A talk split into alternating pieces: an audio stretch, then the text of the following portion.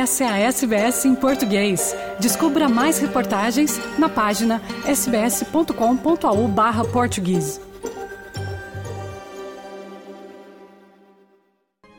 O tesoureiro do governo Jim Chalmers se defende sobre as mudanças na aposentadoria que ele diz serem modestas e fiscalmente irresponsáveis. O premier Antônio Albanese e seu tesoureiro anunciaram na terça-feira que, a partir de 1 de julho de 2025, os australianos com saldo de aposentadoria superior a 3 milhões de dólares serão tributados a uma taxa de 30%, maior, portanto, que os 15% atuais. Chalmers disse à ABC que, em última instância, os eleitores é que vão decidir sobre a mudança, uma vez que ela não entrará em vigor antes da próxima eleição. And the outcome of that election will determine uh, whether we make this modest change or whether Peter Dutton comes after Medicare or finds the money some other way. Uh, but in terms of that spirit of frankness, you know, we have been really upfront with people about the sorts of pressures on the budget. We've deliberately made this change after the next election. It's not a major change to the superannuation system. It leaves all the fundamentals in place. Everybody can still access generous tax concessions in the system. O porta-voz do Tesouro da Oposição, Angus Taylor, diz que as mudanças representam uma promessa eleitoral quebrada e superdimensionada. It is very clear that Labor committed that they wouldn't make changes to superannuation taxation before the uh, the last election, and now uh, they've changed that. They're going to put the legislation through in this term. If they were serious about putting it to election, they'd wait to put the legislation through after the next election. That's not what they're proposing. So it's very clear that this is a breach of trust with the Australian people.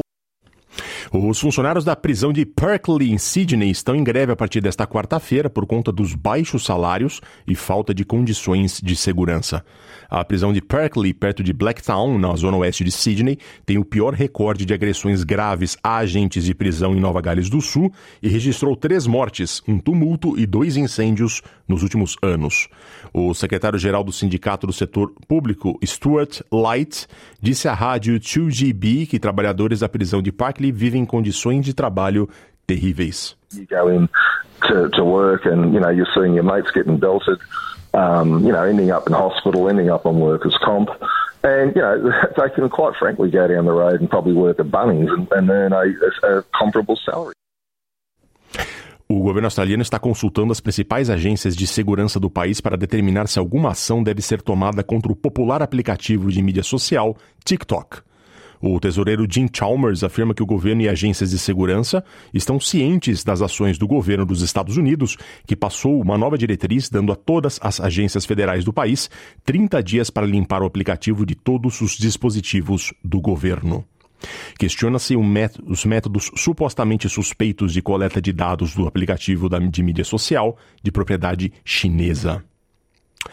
O ministro federal das Relações de Trabalho, Tony Burke, ordenou que uma força-tarefa especial examine uma possível proibição total da comercialização de pedra projetada, ou engineered stone em inglês, material comumente usado em cozinhas e banheiros em construções na Austrália. Isso ocorre por conta das taxas crescentes de silicose entre pessoas que trabalham com o corte a seco da pedra. Silicose é uma doença pulmonar causada pela inalação do pó de silica. A força-tarefa será composta por oficiais do Safe Work Australia.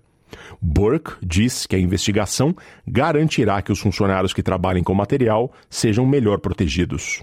So what we've asked Safe Work Australia to do is scope out if there were to be a prohibition, where that line would be drawn. And then to also scope out how you can have a nationally consistent licensing system for whatever remains as being viewed as safe to be on the market, but certainly making sure that it would have serious work health and safety issues. Um estudo da Universidade de Curtin, em Perth, aponta que mais de 100 mil casos de silicose existem na Austrália e estimou que 100, 10 mil trabalhadores desenvolveram câncer de pulmão devido à exposição a este tipo de poeira. Pessoas que foram concebidas através de material genético de doadores, como sêmen, óvulos ou óvulos, podem obter maior acesso a seu histórico genético sob um conjunto de recomendações de inquérito parlamentar aceitas pelo governo de Queensland.